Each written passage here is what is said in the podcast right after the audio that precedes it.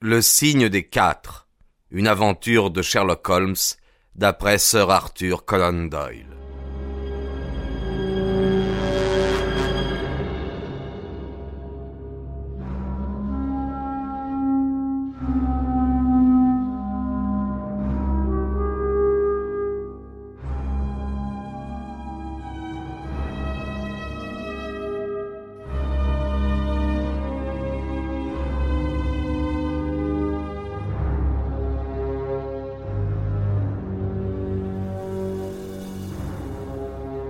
Chapitre 10 La fin de l'insulaire Ce fut un joyeux dîner. Holmes, quand il le voulait, était un très brillant causeur. Ce soir-là, il le voulut.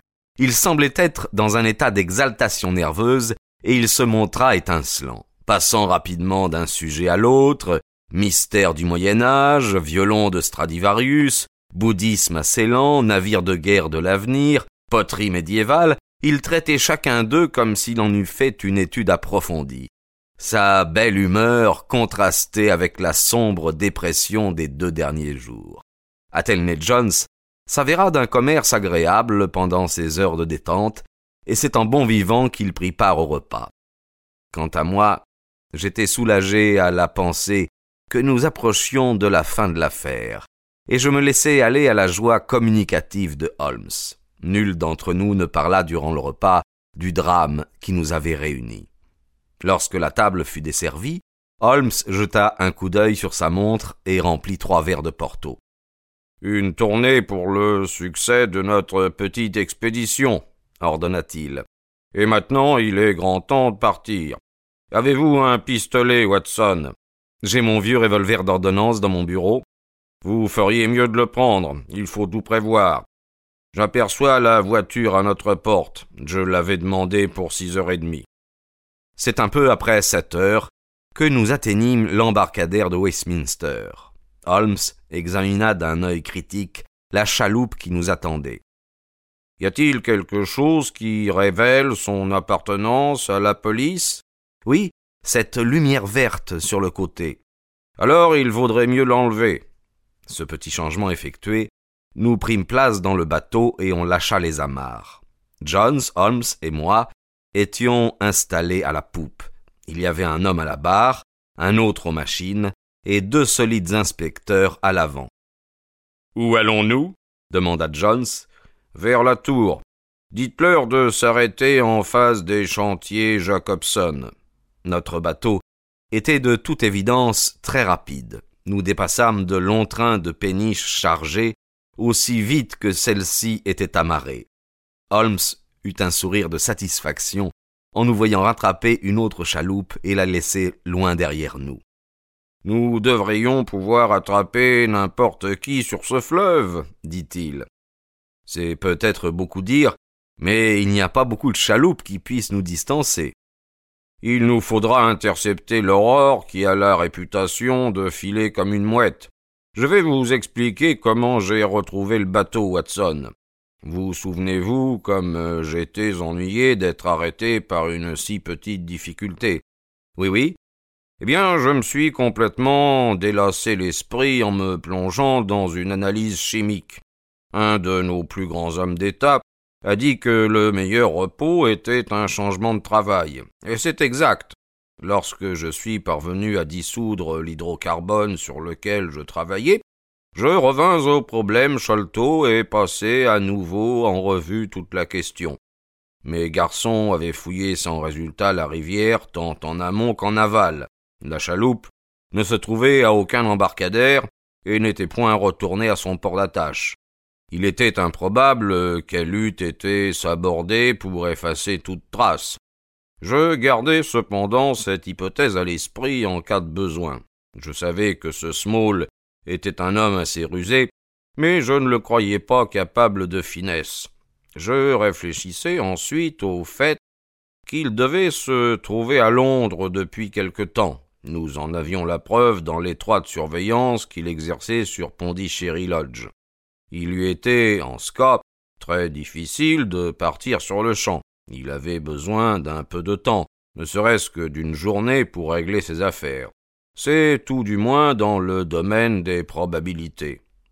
Cela me semble assez arbitraire, dis-je. N'était-il pas plus probable qu'il eût tout arrangé avant d'entreprendre son coup? Non, non, ce n'est pas mon avis. Sa tanière constituait une retraite trop précieuse pour qu'il eût songé à l'abandonner avant d'être sûr de pouvoir s'en passer. Et puis, il y a un autre aspect de la question. Jonathan a dû penser que le singulier aspect de son complice, difficilement dissimulable de quelque manière qu'on l'habille, pourrait exciter la curiosité et peut-être même provoquer dans quelques esprits un rapprochement avec la tragédie de Norwood. Il est bien assez intelligent pour y avoir pensé. Ils étaient sortis nuitamment de chez eux, et Small devait tenir à être de retour avant le jour. Or, il était trois heures passées lorsqu'ils parvinrent au bateau. Une heure plus tard, il ferait jour, les gens commenceraient à circuler. J'en ai conclu par voie de conséquence qu'ils n'étaient pas allés très loin. Ils ont gravement payé Smith pour qu'il tienne sa langue et garde la chaloupe prête pour l'évasion finale. Et ils se sont hâtés avec le trésor vers leur logis. Deux ou trois jours plus tard, après avoir étudié de quelle manière les journaux présentaient l'affaire, et ayant ainsi vérifié si les soupçons s'orientaient de leur côté, ils s'en iraient en chaloupe sous couvert de la nuit vers quelque navire mouillé à Gravesend ou Downs. Ils avaient déjà certainement pris leur billet pour l'Amérique ou les colonies. Mais la chaloupe, la chaloupe, ils ne pouvaient pas la prendre chez eux. D'accord, oui, je décidai donc que la chaloupe ne devait pas être loin, bien qu'elle fût invisible. Je me suis mis alors à la place de Small, et j'ai considéré le problème sous son angle à lui.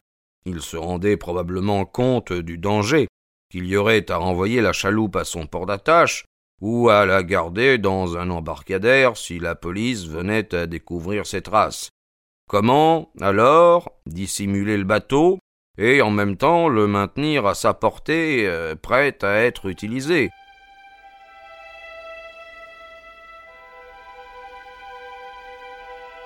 Comment ferais-je moi-même à sa place et dans des circonstances analogues?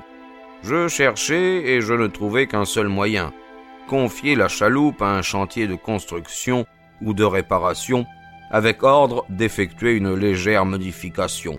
L'embarcation se trouverait ainsi sous quelque hangar, et donc parfaitement cachée, et pourtant elle pourrait être en quelques heures de nouveau à ma disposition. Ah, voilà qui semble assez simple.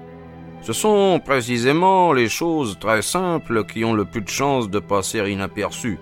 Je décidai donc de mettre cette idée à l'épreuve. Vêtu de ces inoffensifs vêtements de marin, je m'en fus aussitôt enquêté dans tous les chantiers en aval du fleuve. Résultat nul dans quinze d'entre eux.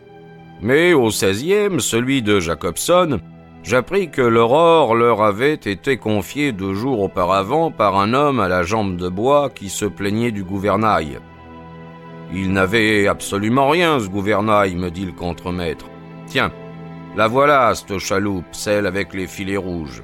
À ce moment, qui apparut ses Smith, le patron disparu. Il était complètement sous. Je ne l'aurais évidemment pas reconnu s'il n'avait crié à tue-tête son nom et celui de son bateau.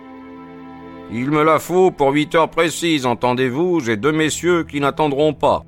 Ils avaient dû le payer généreusement. Il débordait d'argent et distribua libéralement des shillings aux ouvriers. Je le pris en filature pendant quelque temps, mais il disparut dans un bistrot. Je revins alors au chantier, et rencontrant sur ma route un de mes éclaireurs, je le postai en sentinelle près de la chaloupe. Je lui dis de se tenir tout au bord de l'eau et d'agiter son mouchoir lorsqu'il les verrait partir. Placés comme nous le serons, il serait bien étrange que nous ne capturions pas tout notre monde et le trésor. Que ces hommes soient ou non les bons, vous avez tout préparé très soigneusement, dit Jones. Mais si j'avais pris l'affaire en main, J'aurais établi un cordon de police autour du chantier de Jacobson et arrêté mes types dès leur venue. C'est-à-dire jamais, car Small est assez astucieux.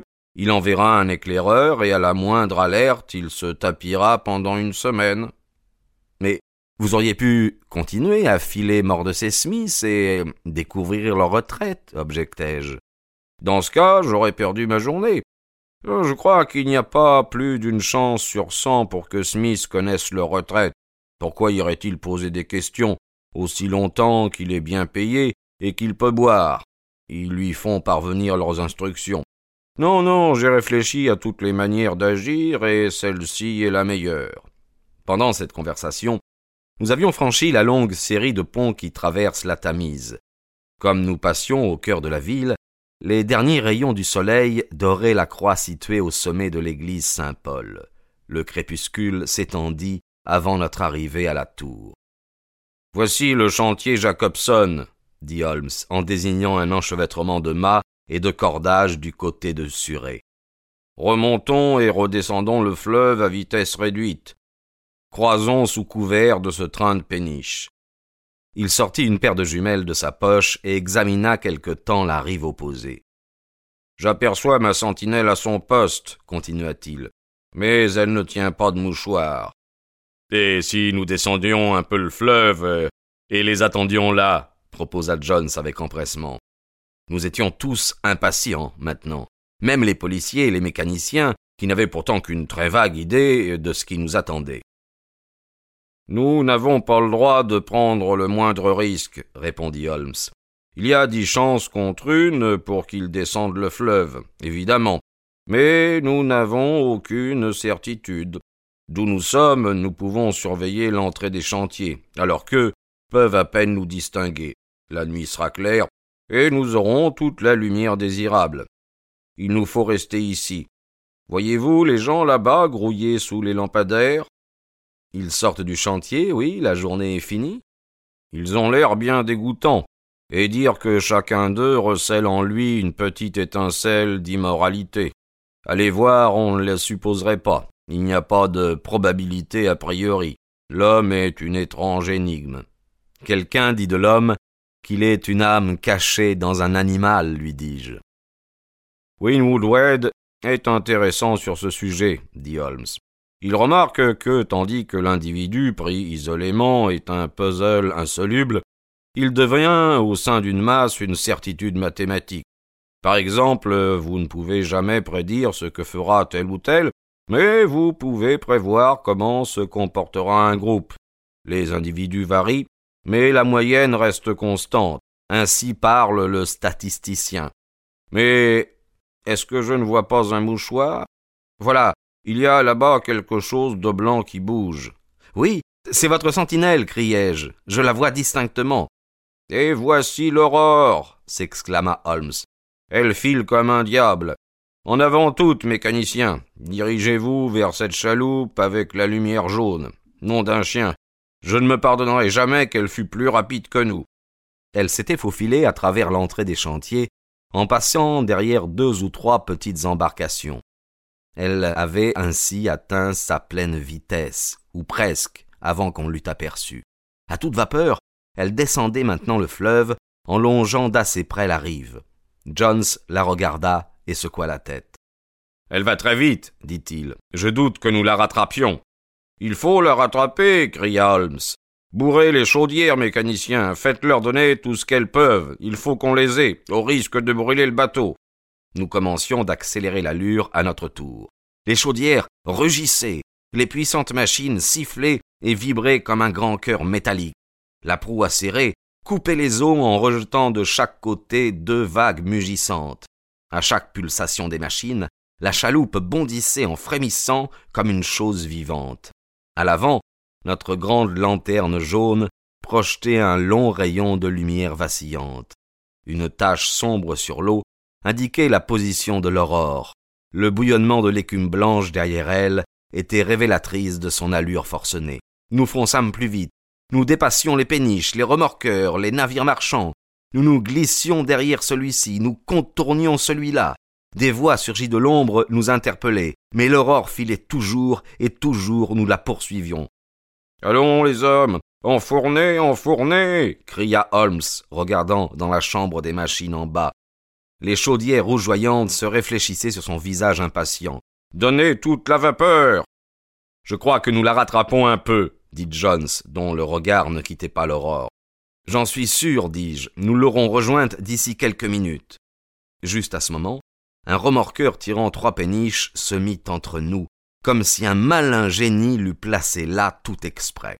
Nous n'évitâmes la collision qu'en poussant à fond le gouvernail. Le temps de contourner le convoi et de remettre le cap sur les fugitifs, l'aurore avait regagné deux cents mètres.